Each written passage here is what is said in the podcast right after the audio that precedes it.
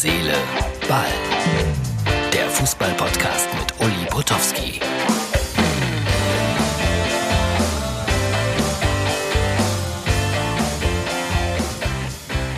Hallo, liebe Freunde von Herz, Seele, Ball. Das ist die Ausgabe unseres kleinen Podcasts für Mittwoch.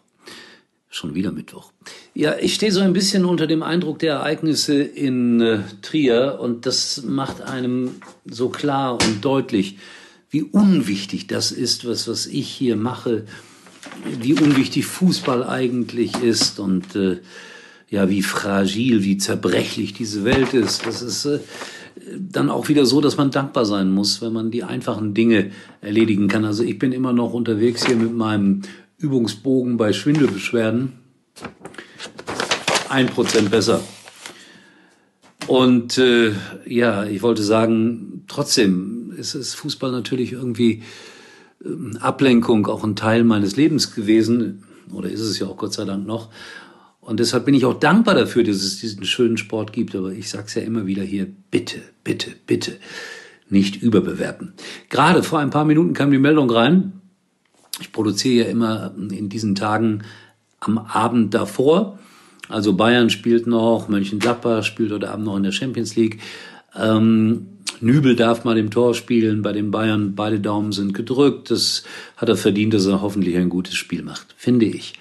Und das sage ich als Schalker, ganz bewusst. Ja, ähm, die Meldung kam gerade rein. Äh, Joachim Löw macht ja weiter als äh, Trainer der Nationalmannschaft. Ich habe darüber auch schon hier referiert.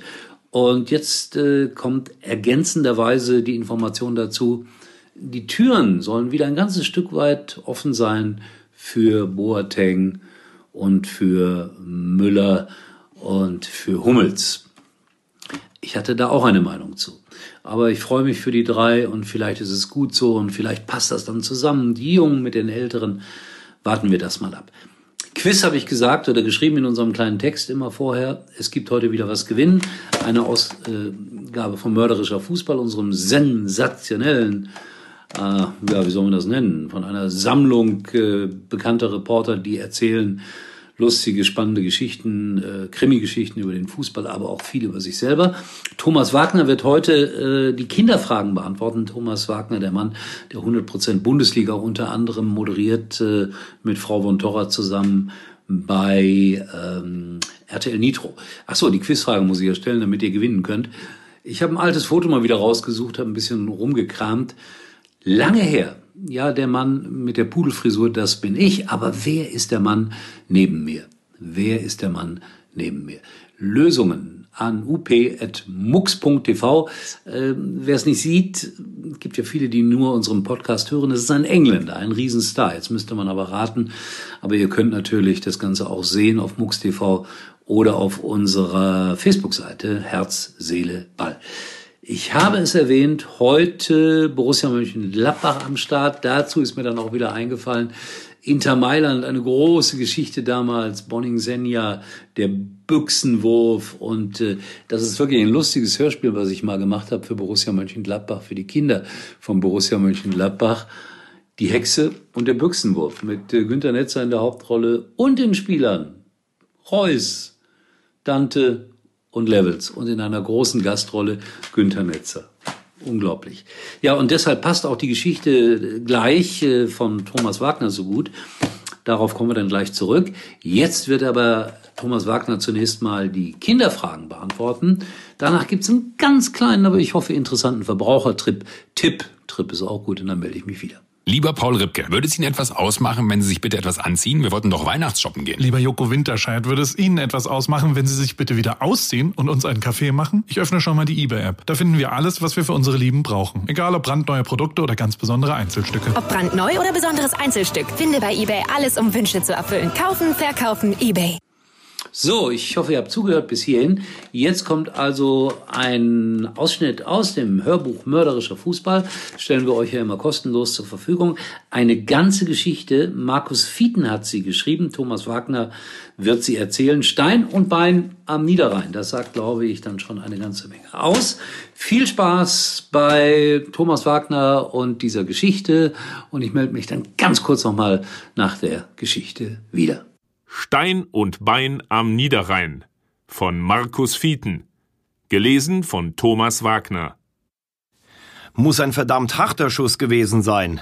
Bauer konnte darüber nicht lachen. Schließlich war Tommy Welf jetzt mit einem schweren Mittelfußbruch auf dem Weg ins Krankenhaus und würde wohl noch am gleichen Tag operiert werden. Die Saison dürfte damit sechs Spieltage vor Schluss für ihn beendet sein.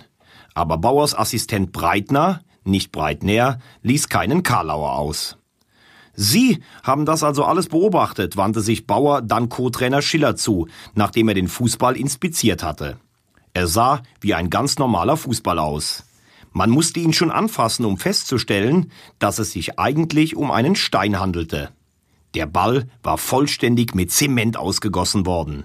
Der hagere Schiller wirkte gehetzt und unter Druck, genau wie früher, als er eine Weile selbst die Abwehrreihe der Borussia dirigiert hatte. Ja, ich kam gerade aus dem Spielertunnel. Welf hatte schon vier oder fünf Schüsse auf Ranzo abgegeben und dann schrie er furchtbar auf. Er stürzte zu Boden und hielt sich den Fuß. Der Ball war vielleicht einen oder zwei Meter weit gerollt. Ich dachte zuerst, Tommy hätte in die Erde getreten. Dass der Ball aus Zement ist, konnte ich ja nicht ahnen. Bin dann direkt zu ihm hingelaufen, aber ich sah gleich, dass es ernst war. Und dann das Spiel gegen Lautern heute Nachmittag. Wenn wir da keinen Dreier holen, wird es nach unten noch mal ganz eng. Und Lautern will unbedingt gewinnen, um endlich von den Abstiegsplätzen runterzukommen. Das ist für den Verein überlebenswichtig. Die haben ein Höllenrestprogramm. Und für uns wird es jetzt auch ganz schwer. Ein ganz heißes Rennen. Und jetzt das. Er wies auf den Zementball und schüttelte den Kopf. Wer macht sowas bloß? Das ist doch mies. Das ist nicht nur mies, sondern auch kriminell. Das ist Körperverletzung. Es sind schon Leute für weniger in den Knast gekommen. Haben Sie denn schon einen Hinweis auf den Täter? Ich dachte eigentlich, den bekäme ich von Ihnen, sagte Bauer, während er vergeblich in den Tiefen seines Trenchcoats nach einem Bonbon suchte. Seit er sich das Rauchen abgewöhnt hatte, steckte er sich bei entsprechenden Gelegenheiten stets ein Bonbon in den Mund.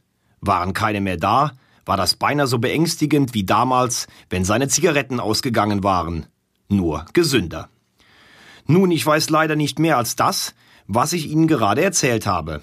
Wer könnte denn ein Interesse daran haben? Wer wohl? Alle, die ein Interesse daran haben, dass die Borussia ohne ihren ersten Torwart aufläuft. Wie wäre es denn zum Beispiel mit Lautern? Das ist doch offensichtlich. Haben Sie denn noch keinen von denen verhört? Die sind doch schon seit gestern im Hotel und auf dem Trainingsplatz. Die hatten Zeit genug, was auszuhecken. Aber wenn das rauskommt, dann sieht es ganz finster für Lautern aus. In den einschlägigen Blättern war ja schon von einer Schlacht im Borussenpark die Rede. Aber jemand wird dafür büßen müssen. Da können die Verantwortlichen und der Vorstand bei Lautern ganz böse abstürzen. Hat den schon jemand angefasst? fragte Breitner und wies auf den Ball. Ich, sagte Schiller. Und ich vermute auch Ranzo und noch zwei oder drei aus der Mannschaft, die hier waren, bevor Sie gekommen sind und ich alle nach nebenan auf den Trainingsplatz geschickt habe. Aber fragen Sie nicht nach der Stimmung, die ist im Keller. Bauer sah auf Breitner, der in seinem Koffer nach einem geeigneten Plastikbeutel für den Ball kramte, damit er nach Fingerabdrücken oder anderen Spuren untersucht werden konnte. Dabei fiel ihm wie immer seine seltsame blonde Popperlocke vor die Augen. Die viel zu weite Schimanski-Jacke hing dabei so über dem Koffer, als bereite er darunter einen Zaubertrick vor. Da hat Welf einen Stein ins Rollen gebracht, was? sagte Breitner. Bauer verdrehte entnervt die Augen. Könnte es nicht auch jemand aus den eigenen Reihen gewesen sein? Schiller sah ihn fassungslos an. Sie beide verstehen wohl nicht sehr viel vom Fußball, Herr Kommissar, oder? Bauer überhörte das. Dass er zuletzt unter den besten 100 im Kickertipp war, bei einer halben Million Teilnehmern, musste er ihm nicht unter die Nase reiben. Auch dass Breitner und er bei jeder Gelegenheit im Borussenpark waren, auch das nicht. Es ist eine Katastrophe. Niemand im Verein kann das wollen. Welf ist für uns derzeit unersetzlich. Und wie es der Teufel will, ist Schwake, unser zweiter Torwart, auch krank. Grippe. Er rief vorhin an. 39 Fieber und wahrscheinlich Lungenentzündung. Da bleibt uns nur unseren 19-jährigen Neuling Ranzo ins kalte Wasser zu schmeißen. Wer legt denn die Bälle zurecht? Das macht meistens Ranzo, weil er sich gerne schon warm spielt, bevor es richtig losgeht. Sehr ehrgeiziger Bursche. Er ist in der Regel der Erste auf dem Trainingsplatz. Das Einschießen macht er oft mit Schwake, der ihm die Bälle zuerst aufs Tor schießt. Dann wechseln sie. Das machen sie meistens im Stadion, um so das Gefühl für den Platz zu bekommen. Später gehen sie dann zu den anderen auf den eigentlichen Trainingsplatz gleich nebenan. Ich nehme an, dass dieser Ranzo den Ball nicht dorthin gelegt hat. Er ist völlig fertig, wie wir alle. Sie hätten ihn mal sehen müssen. Er ist herumgelaufen wie ein Irrer, als er erfuhr, dass auch Schwake krank ist. Er macht sich fast in die Hose, weil er heute Nachmittag zwischen den Pfosten steht. Bauer ließ seinen Blick durch das Stadion schweifen und machte sich einen Knoten ins Gehirn, damit er nicht vergaß, jemanden nach Überwachungskameras zu fragen. Wie ist denn dann der Stein des Anstoßes auf den Platz gekommen, frage ich mich. Breitner hatte den Stein endlich in eine Töte gezwängt. Ranzo sagt, der Zeugwacht habe ihn ans Telefon gerufen, nachdem er alle Bälle hingelegt hatte und auf Schwake wartete. Wir müssen also mit Ranzo und dem Zeugwacht sprechen, wandte Bauer sich mehr zu Breitner als zu Schiller. Schiller schaute Bauer erwartungsvoll an. Er hatte kein Verständnis dafür, dass von den Lauterern noch keiner auf dem elektrischen Stuhl saß. Machen Sie sich keine Sorgen. Wir werden auch mit der anderen Mannschaft sprechen, wenn es uns notwendig erscheint. Als nächstes würde ich aber gerne mit Heiner Ranzow sprechen. Schiller wies den beiden Polizisten den Weg durch den Spielertunnel aus dem Stadion heraus. Ihre Augen brauchten einen Moment, um sich an die Dunkelheit in dem Gang zu gewöhnen. Im nächsten Moment rutschte Breitner auf irgendetwas aus und konnte sich gerade noch auf den Beinen halten. Erschrocken schaute er auf den Boden, wo etwas Rotes und Glitschiges lag. Er wollte eigentlich nicht so genau wissen, was es war, aber Bauer schon. Das ist doch wohl nicht das Blut vom Torwart. Nein, nein, sagte Schiller, so schlimm war es nicht. Welfs Fuß war zwar stark geschwollen, aber es hat nicht geblutet. Breitner blickte noch einmal angeekelt unter seinen Schuh. Wenigstens stank es nicht. Auf dem Stadiongelände waren jetzt schon viel mehr Menschen unterwegs. Typisch für Heimspieltage. Schon am Morgen Hochbetrieb. Würstchen- und Getränkeverkäufer bezogen ihre Stände und schafften alles Notwendige heran. Die ersten Presseleute bereiteten sich auf das Ereignis vor und Bauer erkannte auch schon die ersten Kollegen, die den Polizeileitstand im Stadion besetzten. Wenn ab mittags die Fans kamen, hatten die hier alle Hände voll zu tun. Bauer wusste, wenn sie bis dahin keine Beweise gefunden hatten, würde es ganz schwer werden. Als sie zu den Nebenplätzen gelangten, hob Breitner den Arm und winkte zu Ranzo herüber. Als dieser sich nicht rührte, sondern weiter nach den Bällen sprang, die ihm jetzt die gesamte Sturmabteilung um die Ohren drosch, verschafften Bauer und er sich mit Schillers Hilfe Zugang zum Trainingsplatz. Zu dritt gingen sie zu Ranzo herüber. Erstaunt stellten die Spieler fest, dass es niemanden gab, der sich für Ranzo ins Tor stellte. Trotzdem schossen sie weiter die Bälle in die Maschen. Tief sitzender Impuls. Es tut uns sehr leid, Herr Ranzo, Sie bei Ihren Vorbereitungen für das Spiel stören zu müssen, begann Breitner die Befragung. Aber Sie werden einsehen, dass wir Ihre Aussage dringend benötigen. Schließlich haben Sie die Bälle hingelegt, die Welf schießen sollte. Ist das richtig so? Eigentlich hatte ich ja mit Thorsten Schwake gerechnet, sagte Ranzo und wischte sich mit einem Handschuh den Schweiß von der Stirn. Schiller hatte nicht übertrieben. Er war ein kräftiger Bursche mit einem Dreitagebart, der seine kindlichen Züge etwas älter machte und vor Eifer und Aufregung vor seiner Ligapremiere regelrecht zu glühen schien. Ich lege ihm immer zuerst die Bälle hin und dann wechseln wir ab. Sein Blick suchte dabei in der Umgebung angestrengt nach allem, was nicht Breitners Augen waren. Das muss der sich beim Titan abgeguckt haben. Aber für einen Torwart gab es schlechtere Vorbilder. Und warum haben sie ihm einen zementgefüllten Ball hingelegt? Jetzt hatte Breitner seine volle Aufmerksamkeit und wenigstens für einen Moment trafen sich ihre Blicke. Ich war das nicht. Tommy Welf ist mein Freund und wir brauchen ihn im Moment mehr denn je. Tja, aber nun wird ja leider nichts draus, zumal Thorsten Schwake ja auch krank ist. Das heißt, Jetzt dürfen Sie zwischen die Pfosten. Keine üble Chance für einen 19-Jährigen. Sie können mir glauben, dass ich mir meine Bundesliga-Premiere ganz anders vorgestellt habe. Sie sind also der Zeugwacht, sprach Bauer den fast kahlen und untersetzten Mann an, der gerade der Nordkurve entsprungen zu sein schien. Sie müssen schon entschuldigen, Herr Kommissar, aber bei Heimspielen bin ich immer im vollen Ornat. Kein Problem, sagte Bauer und Breitner wusste ganz genau, dass sein Chef sich am liebsten selbst die Fanausrüstung angezogen hätte. Sie bekommen also mit, wer hier wann kommt und geht? Ja, meistens. Was war denn zum Beispiel mit Ranzo heute Morgen? Der kam wie immer als einer der ersten und ging dann ins Stadion, um dort wie üblich mit Schwake schon eine Einheit zu machen. Aber Schwake kam doch gar nicht, erwiderte Breitner. Das wusste ich zu diesem Zeitpunkt ja noch nicht. Heiner Ranzo war mit einem Netz Bälle und seiner Sporttasche rausgegangen. Er rechnete wohl damit, dass Schwake jeden Moment hinzukommen würde.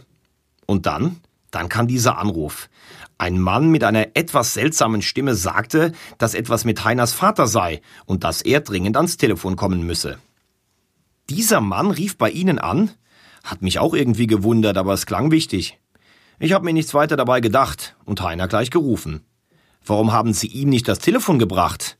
Aber der stumme Blick des Zeugwachts auf die zentrale Telefonanlage beantwortete die Frage. Dann nahm Ranzo den Hörer auf und sagte nur aufgelegt. Wir hatten beide keine Erklärung dafür. Dann rief er seine Eltern an, um zu hören, ob wirklich alles in Ordnung sei. Offenbar war es nur ein schlechter Scherz und Heiner ging wieder raus auf den Platz. Bauer fragte noch nach den Überwachungskameras, aber die waren zu dem Zeitpunkt noch nicht eingeschaltet, lediglich die Kameras der Außenanlagen, die rund um die Uhr liefen.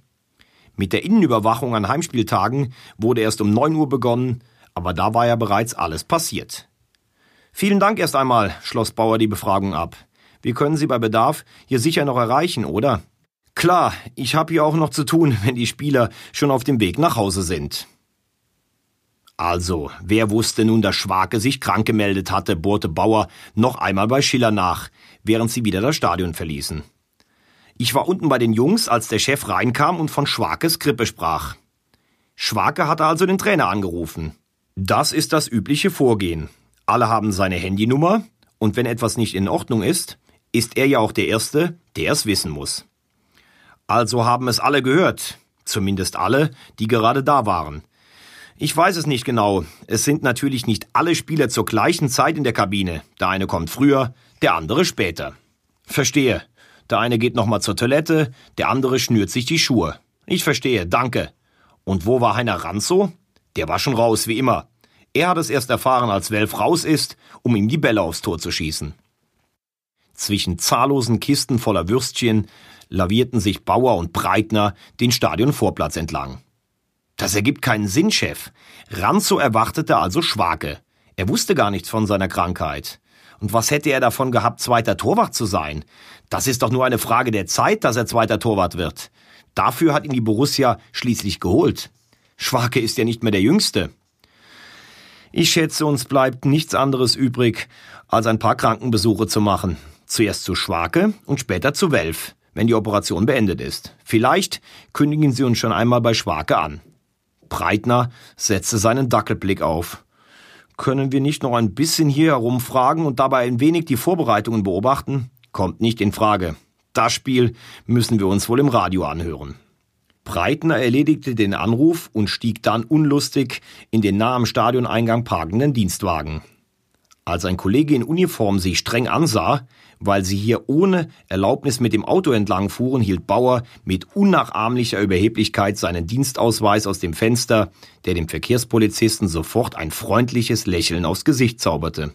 Gute Fahrt, wünschte er noch, und während Bauer dabei angestrengt an ihm vorbei aus dem Fenster schaute, sah er jenseits des Rasenstücks, das die Straße von den angrenzenden Grundstücken der Anrainer trennte, ein paar Kinder auf einem Baum klettern. Mit einer Handbewegung bedeutete er Breitner, den Wagen anzuhalten. Breitner folgte seinem Blick. Was halten Sie davon, Breitner? Wären wir noch am Bökelberg, würde ich sagen, die wollen sich einen Logenplatz erklettern. Sind wir aber nicht, die klauen nur Obst. Er stieg wieder aus dem Wagen und ging über den Rasen auf die Kinder zu. Breitner folgte ihm. Als die Kinder auf die beiden aufmerksam wurden, kletterten sie rasch wieder von dem Baum herunter und liefen davon. Bauer rief ihnen noch hinterher, aber das beeindruckte sie nicht. Mit denen ist nicht gut Kirschen essen. Breitner war jetzt auch klar geworden, was die Kinder eigentlich dort gemacht hatten. Sehen Sie mal hier, sagte Bauer und wies Breitner auf ein heruntergedrücktes Stück Zaun hin. In dem Garten lagen ein paar Bauwerkzeuge, ein Sack Zement und ein Haufen Sand herum. Offenbar baut sich der Besitzer hier noch etwas hin, vielleicht ein Gartenhaus oder eine Sauna oder so. Denken Sie, was ich denke? Nun, Chef, kommt ganz darauf an. Verbinden Sie mich doch bitte mal mit Thorsten Schwake. Breitner drückte die Wahlwiederholung und reichte Bauer das Handy.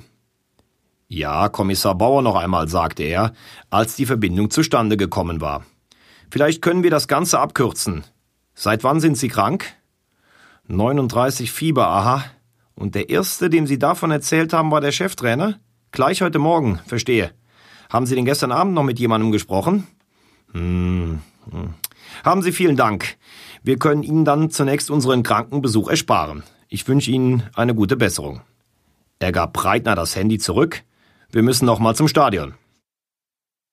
Breitner wendete freudig das Fahrzeug. Der Motorradpolizist leitete sie jetzt professionell und mit wichtiger Miene bis zum Stadioneingang. Chef, wenn Sie mich doch an Ihrer unendlichen Weisheit teilhaben ließen, bat Breitner. Siehe zu und lerne, erwiderte Bauer mit einem Augenzwinkern. Noch im Eingangsbereich des Vereinshauses trafen sie wieder auf Schiller. Herr Schiller, wir brauchen Zugang zu den Spielerumkleiden und zwar sofort, bevor das Training abgeschlossen ist und die Spieler zurückkehren.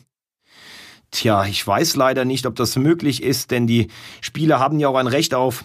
Glauben Sie mir, sagte Bauer entschieden, es ist möglich. Er klopfte Schiller jovial auf die Schulter. Holen Sie mir den Hausmeister oder wer auch immer die Zweitschlüssel für die Kabinen besitzt. Wenig später standen die beiden mit Schiller und dem Zeugwacht in der Umkleide. Der Zeugwacht hielt einen großen Schlüsselbund in der Hand. Haben Sie einen bestimmten im Sinn, Herr Kommissar? Beginnen wir doch mit dem von Heiner Ranzo, bitte. Der Zeugwacht sah die Spindnummern durch, verglich sie mit einem Plan, den er mit sich führte, und schloss dann den betreffenden Schrank auf. Darin hing auf einem Bügel Ranzos Zivilkleidung. Auf dem Boden des Spinns standen seine Schuhe, die Bauer herausnahm und umdrehte. Alle starrten beeindruckt auf die Kirschreste unter Ranzos Schuhen, doch wusste offenbar niemand außer Bauer, was das zu bedeuten hatte.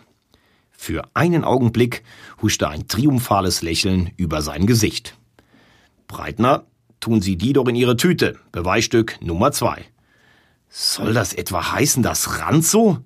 Schiller blickte die beiden ungläubig an. Genau. Ich bin jetzt überzeugt, dass Ranzo den mit schnell abbindenden Zement gefüllten Ball schussbereit für Welf hingelegt hat, damit er sich den Fuß bricht oder zumindest so schwer verletzt, dass er heute nicht spielen kann. Ich kann das nicht glauben, beharrte Schiller. Ranzo wusste schon gestern Abend, dass Schwake krank ist und nicht würde spielen können. Vor seinem Bundesliga-Einsatz stand also nur noch der erste Torwart Tommy Welf. Ranzo wusste offenbar, dass ganz in der Nähe alles Notwendige frei zugänglich herumlag.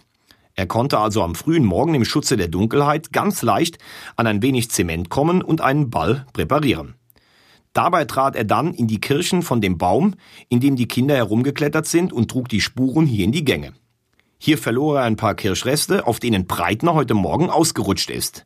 Den Zementball brachte er dann in seiner Sporttasche mit auf das Gelände.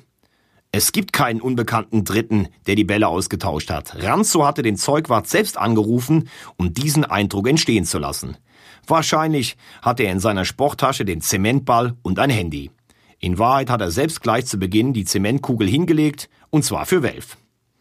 Er hat ihm einen ganz schönen Stein in den Weg gelegt. Es wurde ein furioses Spiel. Ranzo hatte sich wohl verkalkuliert und griff viermal hinter sich und mehrmals daneben. Die Fans hatten Mitleid und ließen ihn in Ruhe. Nicht zuletzt, weil der Sturm ebenfalls viermal zuschlug und so das Allerschlimmste verhinderte.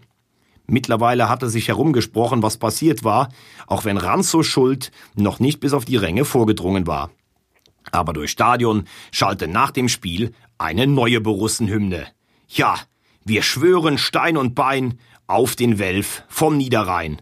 Und in einem kleinen Krankenhauszimmer in Mönchengladbach schaute ein noch halb betäubter Klassetorwart zum Fernseher an der Wand und vergoss ein paar Tränen.